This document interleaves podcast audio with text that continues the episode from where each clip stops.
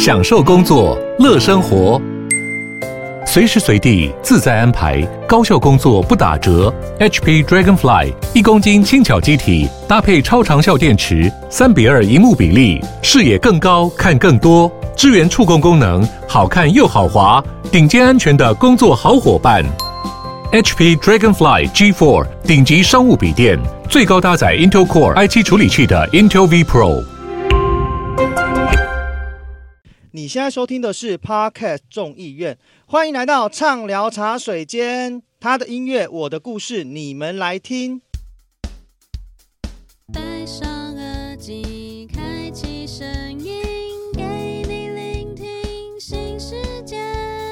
一周听五天，天天新单元，夜夜听不完。Podcast 众议我是 Coffee，我是米娜。哎呦，今天来到了一个重磅回归，对，重磅回归的概念是不是？是。是其实通常听到啊，就是没有 Sophia 跟零零七，这时候就会知道出大事了。对，出大事了。是因为今天又有专访。哎，专访的吗？对，今天专访，而且今天中就是继上一季啊，我们有请到就是真正音乐创作人来专访之外，哎，这一季又来了。嗯，对，而且这一季就在很开季之前呢、啊，就。立刻找他们来，而且这一次找的啊，还是我自己个本身非常非常喜欢的音乐类型，非常喜欢的类型，要不要说一下是哪一个类型呢？因为你知道吗，我本身就是古装控，就是对于你看之前 cosplay 啊，或者是我在追任何的古装剧啊，都对这个你知道吗？非常的着迷。嗯，对，加上因为之前选举期间嘛，我自己本身就是都没有时间追剧，我这一次啊。嗯一口气过年期间全部恶补回来，哦，立刻跟上进度。过年期间恶补回来的，看来有一个东西无限循环，是那一步吗？没有，我没有无限循环那一步。OK，对对对，但是有很很很多的新的内容都一直出来，这样子。OK，好，没有问题。所以其实我们今天呢、啊、会聊到这个部分，就是因为我们今天特别要访问到的这个来宾啊，哎，他就是跟这个古装有一点接上线了。我自己觉得我在听他们音乐啊，我听得超超爽、超舒服。哎、我虽然重磅回归哦，但是 Coffee，你这一季跟上一季还有上上季都是一样，就是废话特别多，乐色话也特别多。没有，我就是很紧张，你知道吗？我突然每次只要一紧张，我就开始语无伦次，一直想要讲话，因为。就就就就是是坏习惯的部分，还是改变不了。哎，不过说实话啦，我们还是要进入邀请到本季嘉宾的环节，因为他们可以说是相当特别。因为你刚刚说到习俗啊，又讲到音乐，它是一个不同领域的艺术专业人才结合的概念呢。嗯，真的，他们这个团啊，他们是中西合并。哎，他把音乐整个做成不像以前大家听到的那种音乐，对，那是。什么什么音乐你知道吗？没有，以前我们听到的那种中国的音乐啊，就是什么唢呐啊、二胡啊、胡，就这样，很多人其实听起来会觉得很吵，是对。可是他加入了很多流行的元素进来，当你一听到之后，你一定会爱上。这个乐团叫做情人乐坊。我们是不是邀请情人乐坊？Hello，大家好，我们是情人乐坊 Musician House。然后我旁边这个是笛子手孟国，然后是吉他手秋旭。我是 DJ 瑞比布，对，那我们的音乐已经在各大数位平台已经上架了，我们的 MV 也已经在前几天已经陆陆上我们的 YouTube 了，你们都可以搜寻“情人乐坊”，我们的“情”是钢琴的“琴”，不是 Love 的那个“琴 ”，我们是钢琴的“琴”，人物的人。天哪，听到你们现场的声音，我真的是。又小起鸡皮疙瘩了一下，我自己是觉得很好奇，当初是什么样的原因让你们会把中西不同的音乐来去做撞击？简单来说，就是我们其实我们是在同一间公司，然后呢，然后呢，因为像我们的那个秋旭老师，嗯，他就是弹电吉他，对，然后跟编曲。就是在在我们的公司里面是大概是编曲的这个角色，然后吉他弹的很厉害，夸张了，夸张吗？然后我，然后我们呃，就是还有另外一个编曲老师叫 Rabbit Poo，对，然后他平常也是就是在做电子音乐，然后是一个 DJ，对，然后他也有出专辑，就我们两位老师都有出专辑。那我我也是这个就是公司里面的人，那因为我刚好会中国笛。然后又会戏曲音乐，然后当时制作人就想说，哎，那不然就这三个来试试看，加在一起，就跨界来融合看看，然后我们才凑在一起了。哦，所以是这个原因，并不是，欸、并不是有什么呃 渊源。伟大的梦想，闲置村民然后被搞起来，就是突然公司不知道发什么了，就干脆三个人一起发一个东西这样子。当时就想说，哎、欸，这三个如果融合，应该蛮酷的哦。哎、欸，确实，其实我觉得、欸、非常的酷。嗯、可是你们三个人除了您之外，还有就是另外两位有学过这种跟古典相关的这种中国乐吗？中国乐没有，那古典就是钢琴啊呃，古典钢琴。对啊，然后古典钢琴应该是 Rabbit Poo 弹的比我好一点，只是因为你还背了一个吉他，你不方便再弹一个琴。哦，对啊，也只有两只手而已。对，可是因为因为我知道，就是你们这个乐团其实也不是第一次做这样子的一个结合嘛。那是什么样的原因让你们对于这样子的一个戏曲的热爱会让你们持续下去？因为毕竟这真的很小众，它在音乐就是流行音乐里面，它算是小众中的小众啊。那是什么样的理由，你们会觉得哎可以继续坚持？然后让更多人听到这样的音乐，我觉得是新的火花，因为因为就是你说的小众，可是我觉得我们的火花的颜色可能跟人家不太一样哦，哦，这真的，因为其实，在他们的音乐当中就可以听到非常多音乐之间的碰撞，就是觉得好像这个歌曲好像很熟悉，可是又觉得好像加入了很多奇怪的元素，会想要找寻它是什么的部分。对对对对对，所以这就让我更好奇啦，是什么样的？呃，时空背景才让你们可以碰撞出《金国》这张专辑。嗯，你要听真实的故事，要听官方版本还是真实版本？我们我们都听真实版本，我们都没有在官方的。真实的版本，这个其实是一段小故事啊。因为哦，我是瑞比布，然后我之前有发过一张，我的第一张是他的专辑名称叫《英雄》，对，但他的英雄其实不是在讲说。呃，古代的英雄像现在的金国这样子，他的英雄就是我们，就是比如说消防员，我们生命中在这在我们生活周遭的英雄，任何人他只要肯付出，他都可以是英雄。然后等第一章做完之后呢，然后我就跟制作人在讨论第二章，然后制作人就说：“哎，那我们来做女英雄好了。”我说：“哦，好啊。”然后做一做之后，然后就像刚才讲了，我们就框了两个闲置村民一起。对，因为我一个人在做这张专辑的时候，在做女英雄这样，我刚才先出了几个 demo，可是发现其实应该还要再可以再更丰富一点。所以那个时候梦谷老师就正好他他在吹中国笛嘛，对，然后就哈，那我们一起来来试试看这样子。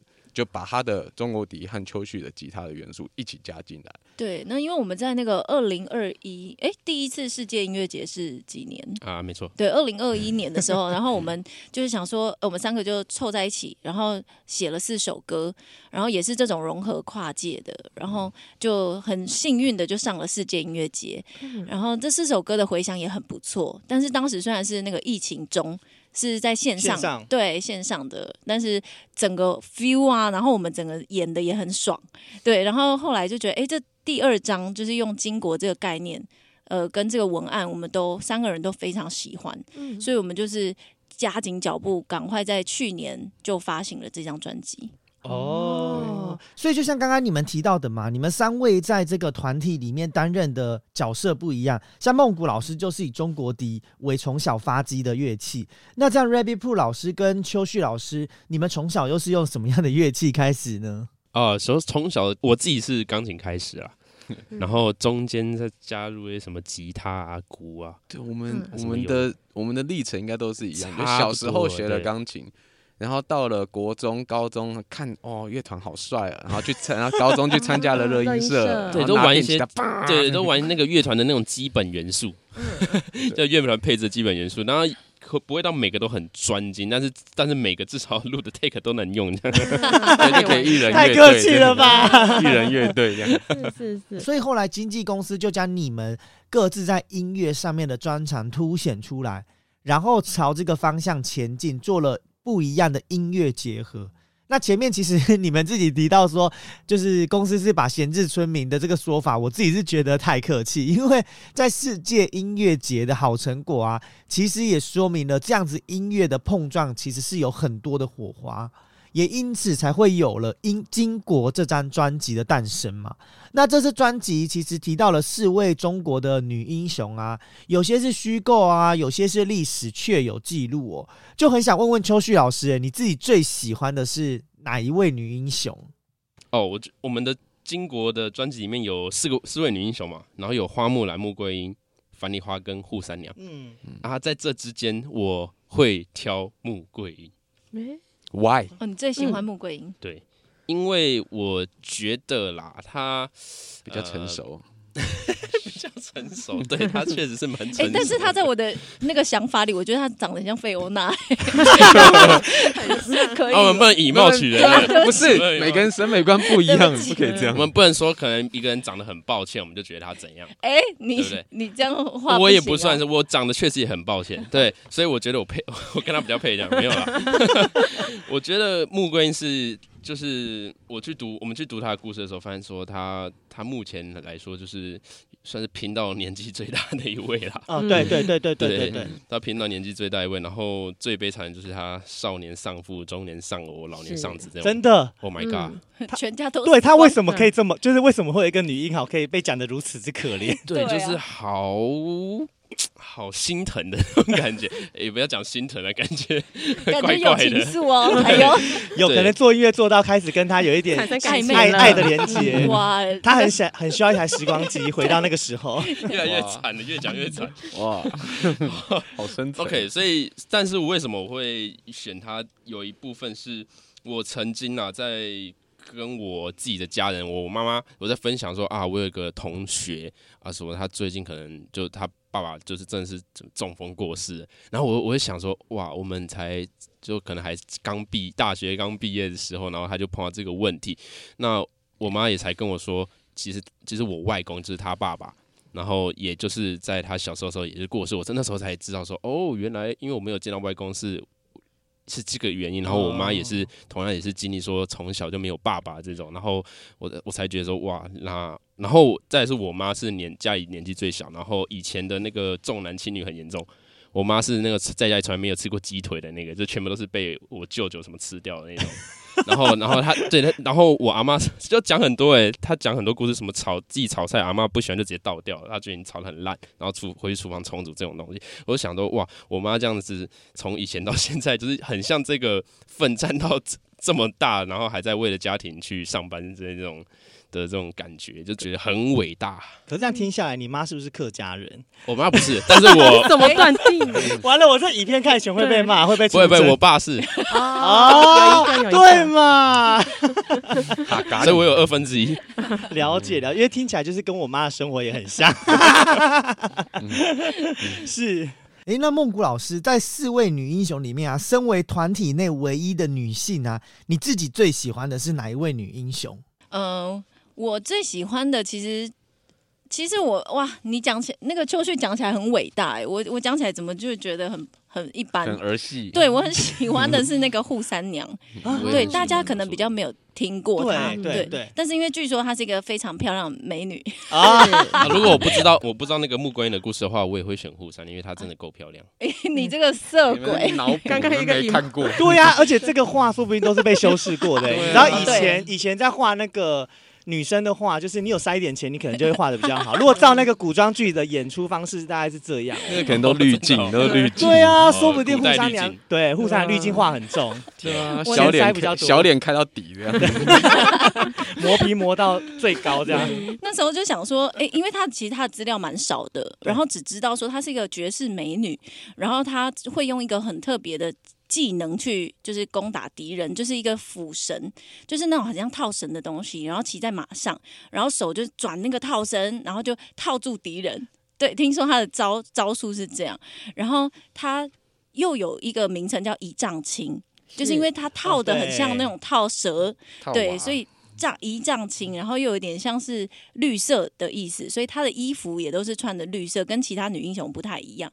然后我就觉得她在这四个女英雄里面算是比较特别的，嗯，所以就蛮喜欢她。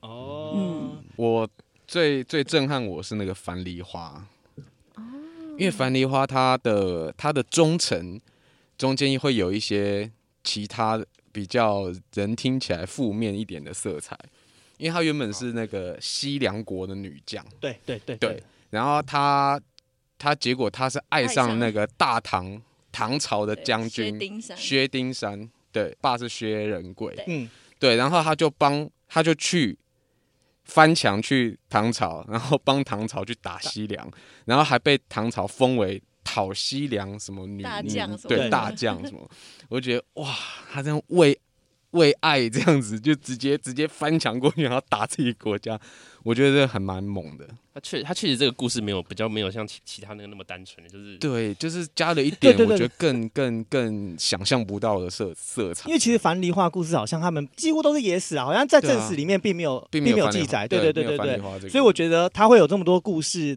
的原因可能也是因为这个关系，对，因为它的结局我们查到好多种，哎，对对对都不一样啊，对，就收买那个编剧，对，而且也因为这样子，所以樊梨花的，就是在真的有拍成戏剧的内容，好像也比较多，对，比较多，比较比较戏剧化，可能就比较神话，所以大家可以各种的描述它很好，对，对对对对对，哎，可是说实话，刚刚我们听到就是有各种喜好，可是我们却却少了一个是关于花木兰。因为我自己很爱花木兰，哦、非常爱，我我也超爱的。对，可是其实每个女英雄都很爱，但是说实话，我自己啊，刚刚听下来，哦，我自己蛮好奇，就是你们当初在创作这四位女英雄的时候，呃，创作过程的时候啊，有没有发生什么印象深刻？因为刚刚是有各自喜好的，但是各自喜好。爱好一定在创作时候会有一点点碰撞啊，小小摩擦。我们想听这一类的，哎，可是可能要失望了。呃、没有了，我可以讲一个，这也不算摩擦，可是我们中间有碰到遇到一个我们没有想象过的问题，就是孟古老师的笛子是一个非常。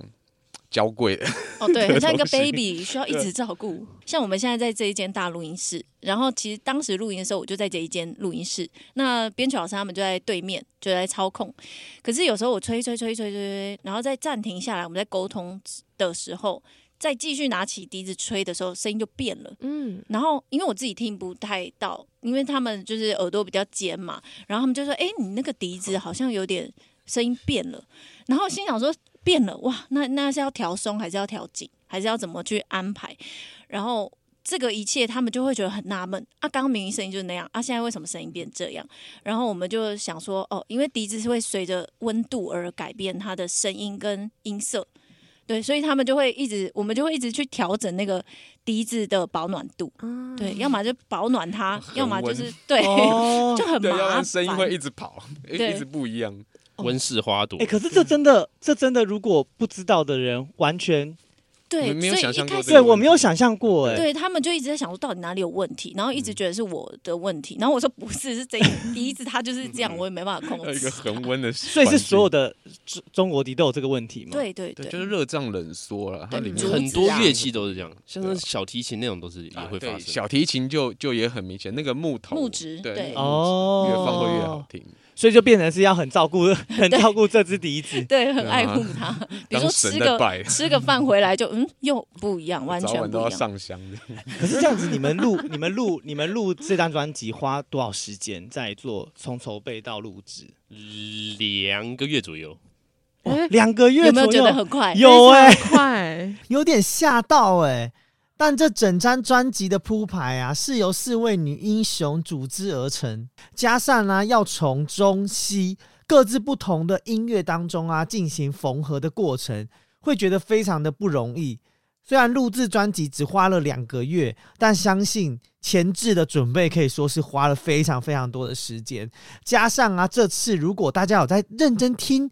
部分的乐曲当中呢，其实还有一点小小心思的安排，就是请到非常厉害的京剧老师在音乐中穿插着。对，对我们请到是梅派的梅兰芳，他的儿子就是梅葆玖，他的弟子刘家厚老师。嗯、哇，这样子说只要两个月，应该是不止吧？没有啊，他有些时间没算进去。两个月左右，差不多再加八个月。对对，那二加八这样加吧。所以所谓二加八个月，那八个月的部分都发生了什么事？我其实有一部分是我觉得做的蛮顺利，是因为梦谷他之前在把那个中国乐器跟古典钢琴配合的时候，前面做了蛮多的功课的。就是他他们之前已经先实验说，呃，哪一首钢琴的古典钢琴很比较好配上中国笛子，或是不只是音符上面，甚至是连故事上面也有去做一些功课，是整理好很多的资料。在这个地方，其实是对于编曲的前进是蛮。蛮给力的，对啊，前置作业其实 已经很重要。有有，我们有一些资料是已经以前就已经先哦先弄好的东西，对。所以是先有古典音乐，还是先有呃中国笛的部分？哎、欸，这个是好像同时进行哦，因为就是、嗯、就是比如说贝多芬的歌曲，然后跟我的歌仔戏好了，然后我们就一首一首去对，然后去对对对凑到看哪一个哎、欸、很搭，我们就先放着这首 OK，、嗯、然后我们再去换另外一个去对对对一直对。然后其实这样子下来也是用了好几个月哦，所以其实就是这就像刚刚讲的前置作业，其实花了比较多时间，二加八。是的，那接下来呢，我们要来听一首是大家最耳熟能详，在这四位女英雄当中啊，大家印象最深刻的花木兰的歌曲。那花木兰其实，在之前迪士尼。动画时期就非常的火红，加上前一阵子啊又开拍了真人版之后，花木兰不管是在老重庆各个年代，都变成是大家非常非常印象深刻的女英雄。我们就来听这首歌曲《木兰征战》。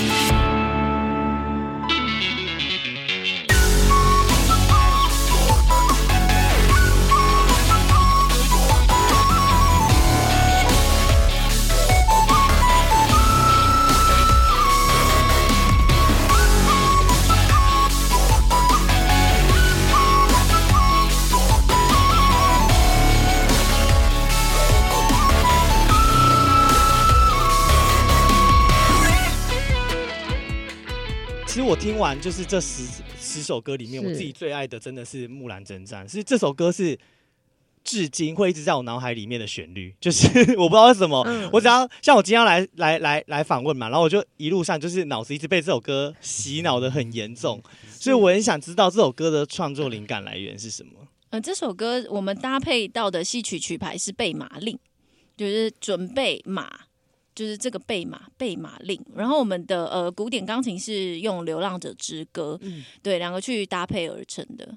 嗯，想问一下什么是曲牌？曲牌就是呃京剧啊歌仔戏里面我们会有像我们呃流行乐来讲就是一首歌，嗯，对，简单来说就一首歌。可是，在曲牌里面叫曲牌，因为我们每一首的调是一样的，可是我们为了每一出戏，我们的歌词会换。对，所以这个就是曲牌。那我们要用哪一首曲牌？用哪一首曲牌？老师挑完之后，那一出戏我们会再去做编词。哦，对，有一点跟那个客家唱山歌很像。哎，对，就是山歌就是一样的旋律，但是大家就是唱各种不同的词填进去里面。对对对。哦，所以所以这首歌的曲牌就是。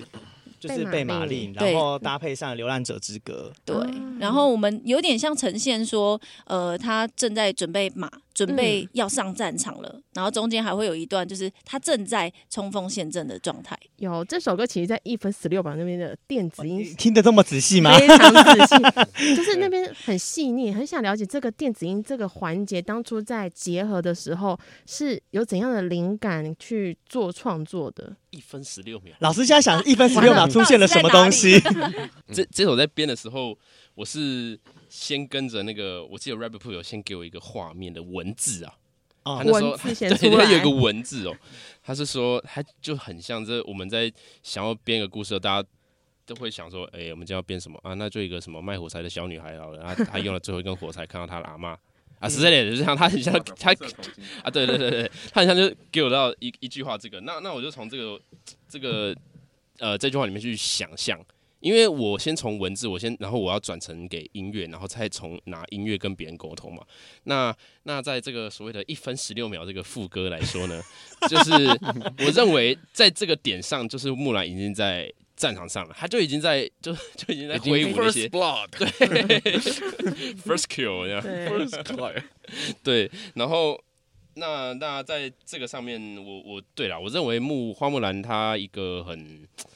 很也是野心很大啦，就是就是为为了爸爸还要做出这个很像是男男男人才会做的这种从军的这个事情，对啊，到到现在想起来还是没错，我就觉得这个故事大家众人皆知，应该是觉得这个故事也蛮特别的。真的，而且除了这个这个刚刚老师提到一分十六秒副歌那个部分之外，其实，在音乐里面还有一个小心思，就是其实大家如果认真听，会听到。马马蹄蹄声，对，有点类似马蹄声。对我，我自己听的时候，我想，哇，那一段好好听，就咕咕噜咕噜咕噜咕噜。对对对。然后我就问秋旭说，哇，那你那一段怎么写那么好啊？然后他就说哪里啊，在哪里？他自己都没有感觉。他是一个忘记 mute 掉的 sample 这样。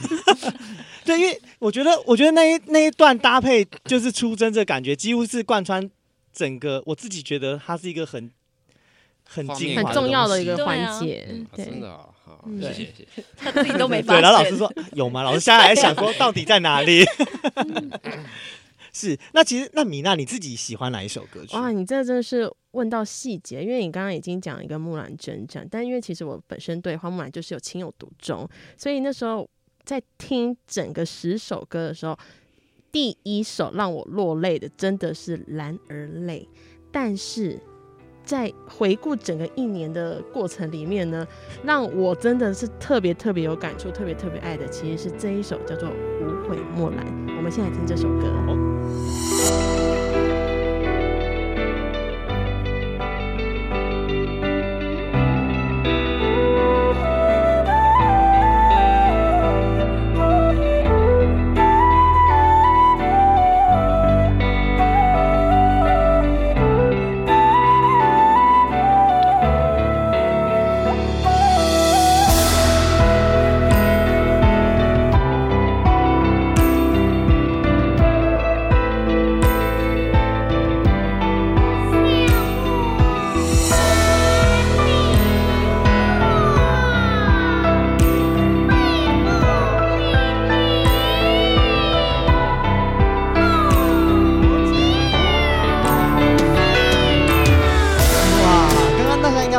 小心思吧，就是有那个京剧老师在里面唱的一段话。这段话，其实我自己听起来哦，我是觉得跟米娜你自己啊本身就是刚刚提到的之前那段生活有一点雷同，就是想我樊梨花，威风凛凛透九霄，战鼓咚咚逞英豪。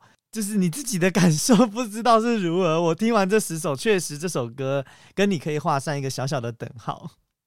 就是所有听众一直在想说，米娜到底那一年发生什么事情？因为这首歌里面其实有在过程那种音乐铺陈里面，让我有一种，哎、欸，我真的是即便的后悔也没有办法再回头，然后一次次的波动，一次次的波涛汹涌，完全就是。好了，你不要哭。对，不要哭。我们我们直接问一下老师，这个创作这首歌曲的这个概念。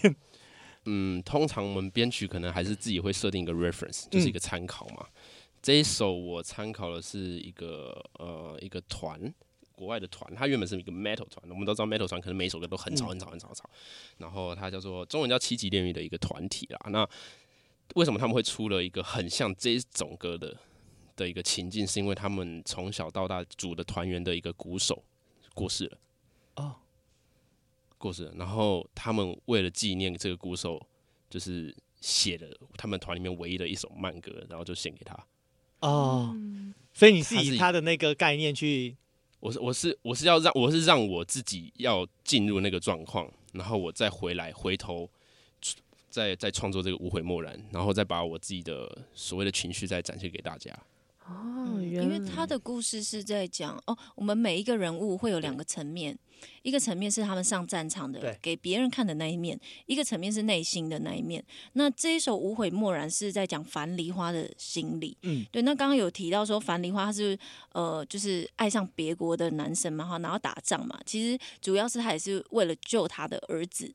对他的孩子，然后他到了最后，最后他都是永不放弃。虽然最后是个悲剧，对，但是他为了他的孩子，然后从一开始就是就是一直不放弃到最后一刻，对，就是那种勇敢跟那一种坚毅的心，嗯，就把它放在这里面。其实我很，我后来听这首歌，是因为我觉得他在一的，我们要讲一个那个很精准的数字，在一分十一秒，他进入就是音乐比较高潮，因为他前面算是比较比较。很铺陈内心内心，然后到一分十一秒，他突然感觉这个情绪突然砰爆发的那个感觉，过程，对，我就觉得哇，那个那个对比感，我觉得在这首歌里面，我我自己本身是非常非常的喜欢，嗯，所以然后再加上因为樊梨花故事嘛，虽然他的故事就是大家刚刚提到的，就是他有非常多种，可是其实这一这一首歌曲确实很能够挂在他的身上，算是非常非常。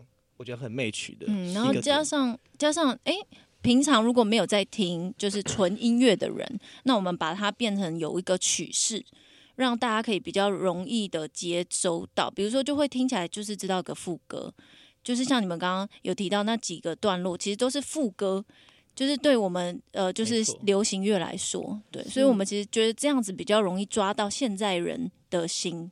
嗯，因为我我我自己本身就是平时啊。不管是在 玩电动，或者是在做任何的事情的时候，那我都我其实接收到这个十首歌的时候，我就狂听呢、欸。然后，所以这首、嗯、这十首歌其实已经成为我好像开电脑 就是会先播放的音乐类型。是我我我是说真的，我觉得我会这样讲，是因为我呃以前我们都会听那种慢音乐，就可能在工作的时候，你可能都会听一些呃人家什么 BGM 的歌曲啊，嗯、然后比较慢，啊、对，或者是什么。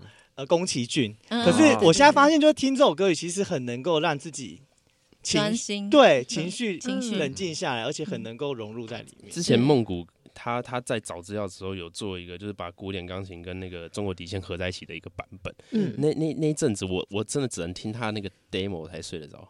对，他很夸张，他说：“我跟你讲，昨天我就听那个 demo 才睡得着。”我们有我们有时候是什么手机放旁边放那个什么音乐 YouTube，开的那个三小时那种，然后睡，然后我那我那阵子完全就开着他那个，真的真的真的，我不知道，我我就想说，这到底是什么样的魔魔魔咒？是中国笛它散发出了一个什么样可怕的因子，就是进入了荷尔蒙这样子？不知道是真的，因为我我自己。你知道我现在都想说，天哪！我应该要设定一下来，就是呃起床的那个铃声，因为我以往以往的闹铃都是比较安静冷静型的，我就突然觉得哇，这种歌曲好像放进来，我可能听到我就觉得啊，好有朝气，就是可能什么像像尤其那个木兰出那个木兰征战，我就真的觉得超适合一大早起床，觉得啊，我要去征战了，要去公司打架，修理你吗？开门骑马，对，直接骑马出门。哎、欸，不过说实话，我们刚刚又有讲到就。那个无悔莫兰，我们还是要让听众了解一下他的呃结合的西方乐跟啊，对对对对对，最重要的部分忘了，真的是坏习惯了，我们让梦谷来跟我们说一下好了。对，我们的呃曲作就是七字调的。就是慢七字，对，我们平常听到的七字调就是心卡贝贝呀，对，那它其实还有一个慢七字，然后我们是用歌仔戏的慢七字，然后搭配到拉摩的铃鼓，哦、那听铃鼓听起来就是比较轻快歌嘛，叮叮当的那种感觉，嗯、对，那搭配到我们的慢七字，那时候其实做了很多的改变，本来是想说，哎，那用慢七字把它变快。就是搭配铃鼓的节奏，可是听起来好像没有那么顺，所以后来是把拉摩的铃鼓把它放慢，然后融入到我们七字调里面。那七字调也不是完全使用，我们就是用参考它那种调性跟呃走向，然后去做编写。哦，嗯、那就是讲到我们两个喜欢啊，那我就很想问你们了，就是 你们在就是制作这十首歌当中，有没有哪一首歌曲对你们来说是最困难的部分，困难啊！我我我我可能会挑第一首《花样金国》，因为《花样金国》它算是要把观众带入这张专辑里面啦，那就是我要用什么方法让大家让用第一首歌来贯穿整个核心，而且你要用听的，你没有歌词可以表达的状况下，然后。我我在做这首歌的时候，等于是想很多。后来在古典钢琴上面，我找到了一个叫《命运交响曲》的啊，然后这大家都最熟悉，对，没有听过旋律也听过名字的这种。对啊，然后《命运交响曲》那个就噔噔噔噔。对，那我觉得我我我觉得第一个可以完全可以用它，就是因为这个歌名完全吸引到我，因为我就在讲就是。这等于是就是命运嘛，每个人要做出一个决定，你要为爱付出，你你当下就要做出一个决定，那你你会碰到什么样的困难？那可能也是你命运中的安排，嗯、你要是你要去正视它，你要去面对它，不然你可能永远走不出那个阴影。所以我就决定要用，一定要用命运交响曲去去做改变，然后去让大家带入我们金国的精神。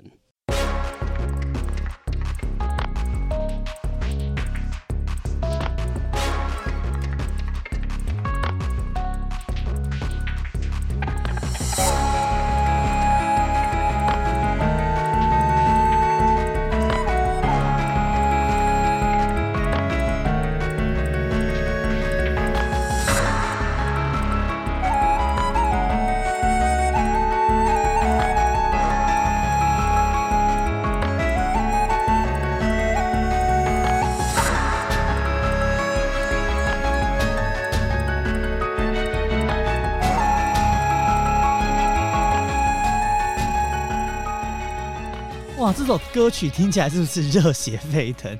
就是那个大家一定很耳熟能详，就是那个命运交响曲，很适合男英雄跟女英雄这种第一首的编排，可以说是非常的恰到好处，非常是因为它有一种那种赴汤蹈火的感觉。重点是因为安排在第一首，就让。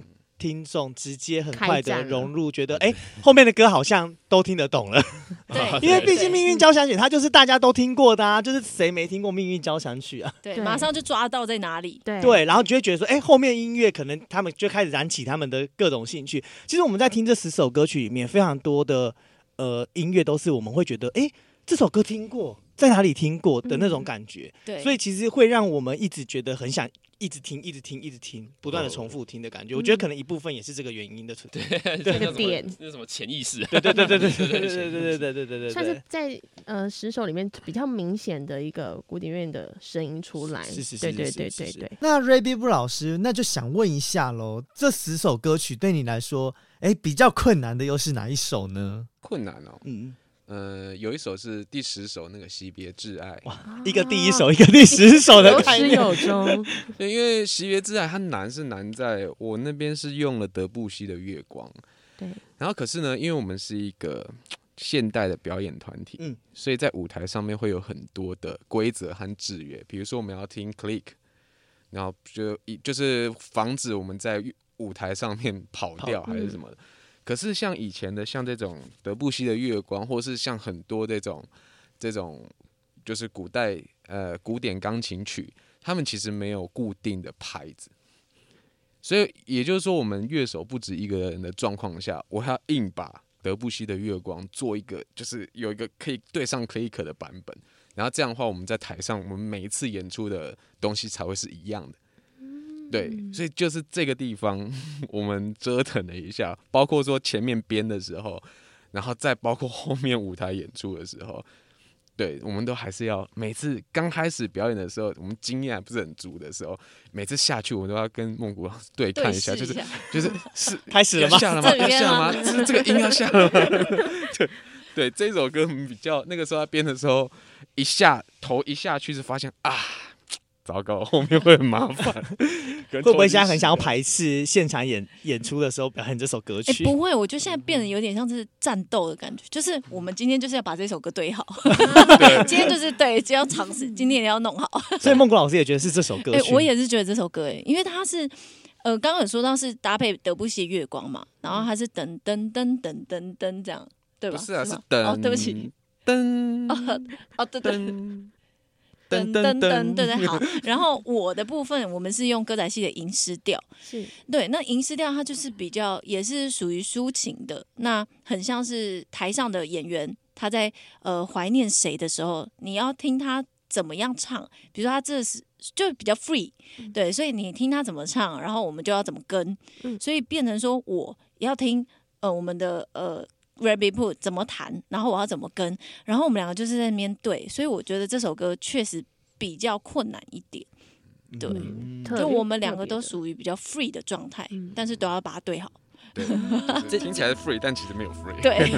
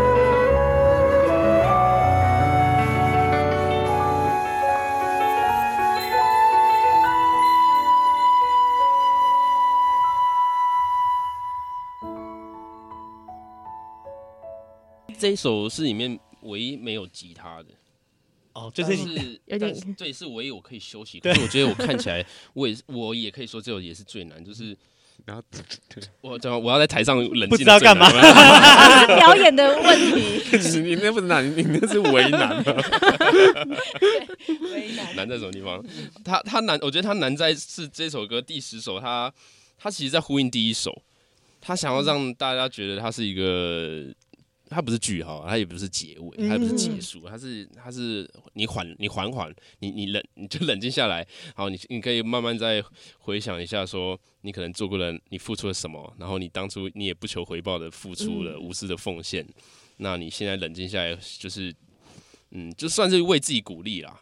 就算就算我们中间是每一个人有每个角色有自己的慢歌，嗯我觉得第一首跟第四首算是观众自己的为观众而而设定的写的一首慢歌，这样子。那未来还会有可能出《金国二》吗？因为毕竟你知道吗？就是女英豪非常的多，就是你知道吗？大家认识的女英豪很多其实因为不设定在女性上，哦，所以他们概念上就是设定在女性上。我刚我讲到讲到他出了金国二》，然后之后第三章再出个《复仇者联盟》，一路到五。对，啊，人物我要做人物卡，每个人在对啊，我觉得这个有没有当初有有没有想过，其实还有很多的故事没有写进去，或者是有没有觉得最可惜漏写了什么？的，对。我觉得不算漏写，因为嗯，每个人心里都有自己想要说的故事啊。嗯，那我们是强调这四个女英雄，但是这个其实这些故事全世界片各个角落都都有都存在。对，都是为了爱。可是为了爱是为了什么爱？哎，嗯，嗯，对，有些人是为了爱自己，有些人为了老公，为了小孩，为了身边的所有事情，可能是物件、物品都有可能。